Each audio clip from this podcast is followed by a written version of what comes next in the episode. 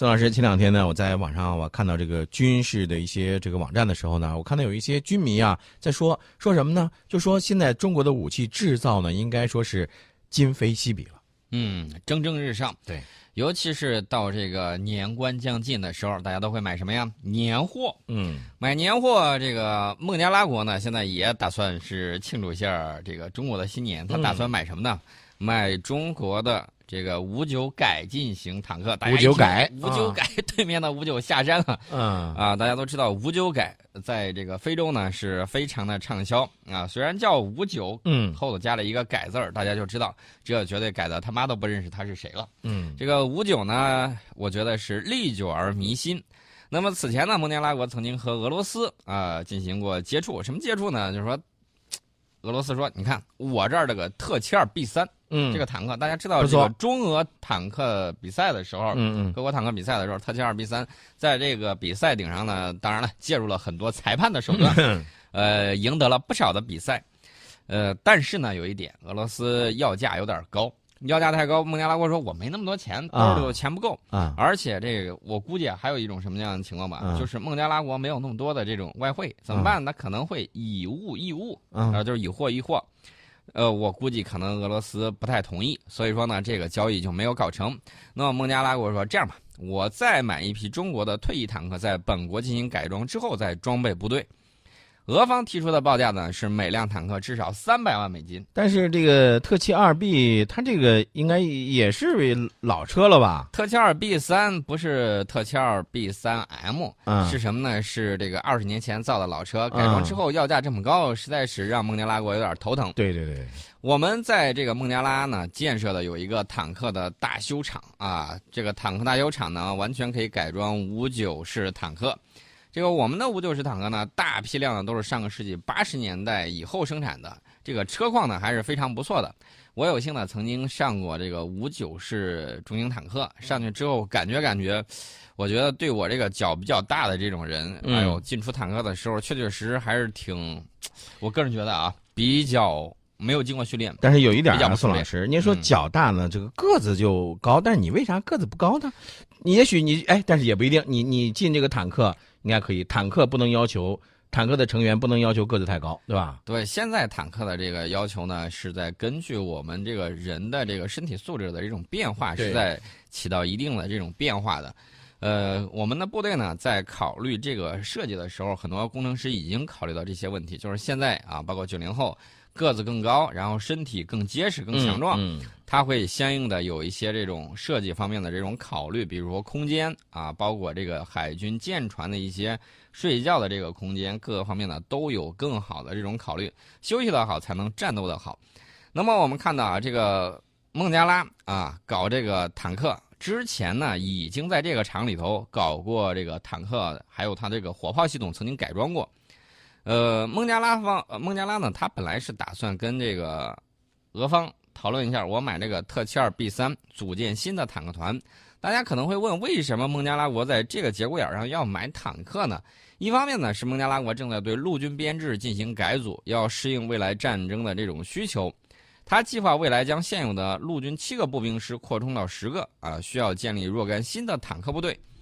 那么我们也知道。孟加拉国还面临着谁的威胁呢？面临着印度的这种威胁啊！印度一向喜欢在周边啊以大国自居，然后呢欺凌小国，所以说呢大家不得不防。呃，我们在军改之后呢，我们看到这个九九 A 式主战坦克，包括这个新型的这种轻型坦克，那有人给它起名字叫一五式，逐步在入列。同时呢，有大批的这种五九式中型坦克，还有六二式轻型坦克退役。北方工业公司肯定是在想这些东西，绝对不能说简简单单的我废物就给它重新回炉重练，这个就是太浪费了。怎么办呢？改吧改吧，还能够做外贸系统继续卖。很多国家大家老觉得，哎呦，你眼光老盯着美国的 M 一 A 二，盯着德国的豹二坦克。当然了，豹二坦克的神话最近这两个月以来，不断的神话被砸成了碎片。他的坦克直接在战场之上还原成零件状态，比如说去年十二月有两辆这个德制的豹二 A 四坦克在叙利亚战场上被砸成了碎片那么就在刚刚不久前，两天前，嗯，我看到了这个 YPG 的这个视频，就是叙利亚的这个人民保卫部队的这个视频。叙利亚库尔德女兵利用这个反坦克导弹啊，可能是短号，也有可能是这个美制的这种反坦克导弹。打过去之后，直接把豹二 A 四给还原了。当然了，这个土耳其宣传说：“哎呀，我们不得不丢弃坦克啊！其实那是我故意炸成碎片的。你要是故意的话，你干嘛不把坦克带走啊？如果伤的不重的话，是吧？找一辆坦克救援车把它拉走不就完了吗？又犯得着炸成碎稀碎吗？对不对？这种解释当然了，很有这个土耳其的风格。我们也知道，这个埃苏丹曾经说过，我们和恐怖分子有三百六十度的不同。”哈哈，三百六十度，我怎么觉得原地转了一个圈圈呢？呃，这个是坦克，我们稍微说了远一些。这个德国的这个坦克呢，也随着这个在战场上见真招。最起码我记得我在上中学的时候看世界坦克排行榜，德国豹二坦克每每霸占着世界坦克排行榜前十里头的前三的这个位置，基本上没有出过圈但是实际上战场上一看，大家看到没有？当年。美国还有欧洲吹的那些牛，在战场上，不管是 M 一 A 一还是豹二坦克，呃，都现了真招。另外一点呢，大家也看到了，西方媒体一直说这个特七二坦克这个脆皮儿啊，但是现在看来，在反坦克导弹面前，大家都彼此彼此。另外呢，我们也要注意到。很多网上流传的，包括特七二坦克容易殉爆啊等等一系列的这个情况，大家要注意。这个视频有的是经过剪辑的，怎么剪辑呢？他把中间，呃，坦克成员能逃生的这个时间，他给它去掉，呃，专门就是从一打着，然后就迅速殉爆，这中间这一股节他给它掐了，然后你就看到他一中弹马上就崩了。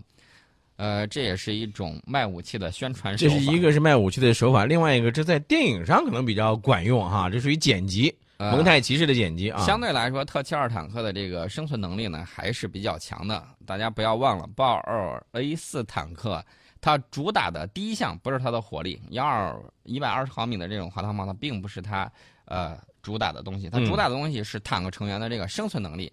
前一段时间我们看到。豹二 A 四坦克有一次逃过了一劫，是什么呢？就是受反坦克导弹击中的时候，正好打在它右侧炮塔的这个地方，打了一个洞。当然，射流进去之后呢，呃，因为它在这个位置并没有炮弹的这个炮弹架，在这个地方没有引发殉爆，所以说呢，幸运的逃过了一劫。但是在二月三号那一天的视频顶上，我们看到。好运不会永远青睐于你啊！这个到底你设计如何，还要看你的情况。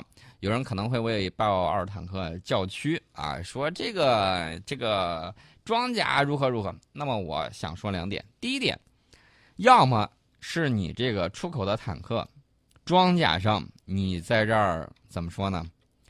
偷工减料，坑了土耳其的陆军；还有一种可能是什么呢？就是你当年吹的那些牛。现在都破了啊！你自己反思一下，是坦克质量的问题，还是牛吹的太大，现在圆不上的问题？我们看到我们给大家出口的这个坦克，二零一五年北方工业手册上提供了有一个叫 T 系列改装套件，有一个典型案例啊，就是孟加拉国的杜乔伊改装套件。这个改装的内容，把这个幺零五毫米的这个炮换成了一百二十五毫米坦克炮，然后用的是半自动装填机。大家看前两天。泰国啊，连续做了两次秀，做什么秀呢？夸中国的 VT 四出口的这个坦克特别好。大家可以看到里头那个自动装弹机的那个呃视频啊，里头很多细节我们这儿一般情况下都不会让你看的，但是泰国那边呢都展示出来，而且是采用了这个国家媒体报道的这种形式展示给世人。那个自动装弹机先是把炮弹直接送入炮膛，然后后头那个药包迅速跟上，打一炮之后。抽烟装置呢，就把这个烟啊烟烟雾，我指的是这个坦克舱内的也比较小，这个速度呢就比较快，而且呢人员数量比较少，只有三个人。那么土耳其前两天那个豹二 A 四被打爆之后，当时就四个人就已经都都都都没命了。爆炸反应装甲看来它是没有，我们这个给孟加拉国改装的杜乔伊改装套件里头就包括了爆炸反应装甲。而且有先进的稳向火控系统，发动机呢，功率虽然不大，但是我觉得还是不错的。发动机是七百三十马力的发动机，大家可能会说七百三十马力，人家都是一千五的，你这七百三算咋回事？大家不要忘了，九六式主战坦克它的这个马力呢是八百五十匹马力。大家也看到了，在呃与俄罗斯坦克开放日的这个竞赛活动里头，八百五十马力的时候效果还是可以的，也就是说够用是没有问题的。那么后来我们的这个九六 B 坦克改装了一下发动机之后，然后这个整体的这个输出是一点问题都没有。那么大家要注意，这个坦克的重量是不一样的。五九式是中型坦克啊，中型坦克它的这个吨位相对来说比较低，所以说呢，这个七百三十马力或者是八百马力的这种发动机就可以对应它的这种传动系统是没有问题的。而且大家也要注意。这个孟加拉国的这种地形，还有它的这种啊各种各样的这种情况，是否真的是重型坦克过去之后就可以在那个顶上如履平地？我觉得一定是战场上的武器要适应战场的环境的这种需要。比如说你在这个非洲，或者说在水网稻田地带，你使用这种水陆两栖坦克，用轻型坦克就比你用中型或者重型坦克要好。这点呢，大家要注意。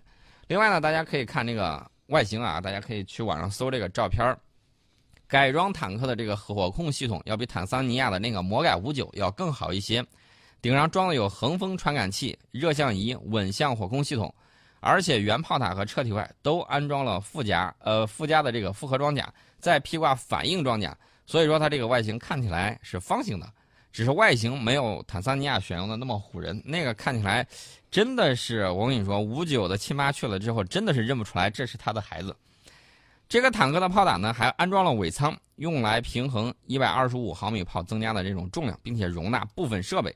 呃，总而言之呢，大家可以看到孟加拉的杜乔伊五九式坦克，呃，怎么说呢？很多子系统已经达到了标准三代坦克的技术水平，尤其是在发动机功率上去之后。三大性能已经不亚于俄罗斯的特七二 B 三坦克，特七二 B 三啊。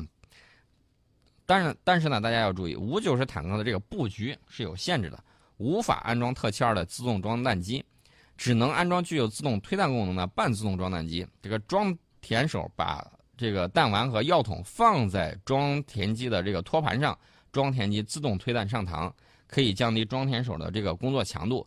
呃，但是价格上的优势呢，比这个俄罗斯的特七二还是明显的，因为这个五九式坦克本身就比这个特七二车体要来的小一些，所以说呢，这个自动装弹机装自动的装不上，装半自动的是没有问题的。呃，这也是对这个它的一种需求的一种弥补，因为你钱少，我们就可以给你。钱少的一个方案，保证你能够达到目的。对，其实呢，你看啊，这个五九式坦克，它主战坦克呢，它从最开始的五九一式到现在的这个形式的不同的这个变化、升级、演变，是吧？嗯，我觉得呃，就像你说的，孟加拉国采购了咱们的这个五九改啊，我觉得应该是对于他来说，应该比较适合的，他的一个就是地形地貌啊等等比较适合的这个国情的一种选择啊。啊，对，我觉得非常适合。大家可以看啊，这个孟加拉国。它现在从七个步兵师增加到十个，大家想一想，如果每个步兵师配一个坦克团，那就大概需要将近一千辆坦克。嗯，这个缺口它大概是六百到八百辆，大家可以想象一下，这个是非常非常什么呢？嗯，非常大的一个手笔。呃，但是实际采购数量我估计可能没有这么多，他也没有这么多钱去一次说我买八百辆坦克，这个有点吓人了。对对对。但即便是一次采购。二百辆，我觉得这在现在国际坦克市场上也是一个大的手笔。大家可以看泰国买这个 VT 四坦克，那想要好的，现在这个东南亚国家看到泰国的这个 VT 四，基本上就是羡慕嫉妒啊，流口水。为什么呢？这坦克确确实实很好，但是我们有 VT 一到 VT 四各种不同类型的，当然也有 VT 五啊，各种不同类型的可供你选择，你可以考虑考虑。呃，我觉得。啊，未来一段时间，五对负重轮啊会在国际市场上成为热销产品啊，包括非洲的国家想要进行改进的话，我觉得他们也需要类似的这种产品。除此之外呢，我们的空军啊，包括这个孟加拉国自己也说了，打算想跟中国签署购买更多的这个 K 八 W 啊，就是那个 K 八教练机。另外呢，他还想这个一当然了，有更深的这种想法。大家想一想，人家不能老用歼七，对不对？对，还想要 FC 二零，就是歼十 C 标准的这种外贸机啊，想搞这个合同。除此之外，还可以考虑我们的红旗十六防空导弹，还有新型护卫舰等等一水儿的东西。当然了，大家要看我们做的好不好，做的对不对。大家要看美国媒体怎么说。美国外交杂志有一个文章评论说，孟加拉国的。军事现代化项目看来已经全面倒向中国，我觉得这是一种褒奖。我跟你说，这个就是什么呢？只买对的，不买贵的，是吧？啊！但是呢，大家要注意啊，这个美国媒体一贯习惯性的炒作，你知道怎么炒作吗？炒作珍珠链战略，这是当年包括印度提出来说，这个我们要搞一个珍珠链，然后把他们全都给圈进去了。我觉得你这是完全是杞人忧天。啊，杞人忧天这四个字儿，估计给他们解释，他们可能听不懂，听不太懂，听不大懂啊。那你觉得用一个什么词儿给他们形容一下？呃，坐井观天啊，我觉得这个是不是眼界太小了？也也差不多，也差不多，也差不多。而且呢，我觉得他这是一种典型的质子疑邻。对啊，你自己丢了斧子，你自己不好好自己想想自己的邻居拿了我们家斧子，哎，非要说邻居偷的，这这这个我觉得不对啊。你知道最近美国媒体在炒作什么吗？又是那个做人不要太 C N 的 C N 啊，啊说这个啊，而且是用心写了一份长篇报道。但是这份长篇报道我可以用四个字来形容：嗯，别有用心。嗯，他说中国获得了斯里兰卡港口经营权，意图把斯里兰卡纳入珍珠链战略。嗯，呃，这是二月四号的时候人家写的那篇文章，那一天正好是人家斯里兰卡七十周年独立日。你说他这个。是不是别有用心？嗯，偏偏在人家独立的时候，把人家说：“哎呦，你你看你投中国怀抱了，然后如何如何？”这个所谓的珍珠链战略啊，是什么呢？是这个国外某些别有用心的媒体声称中国正在通过资助等各种方式取得军舰海外停泊基地。我就想问一个问题：美国在海外的这个军事基地不要太多吧？你是不是？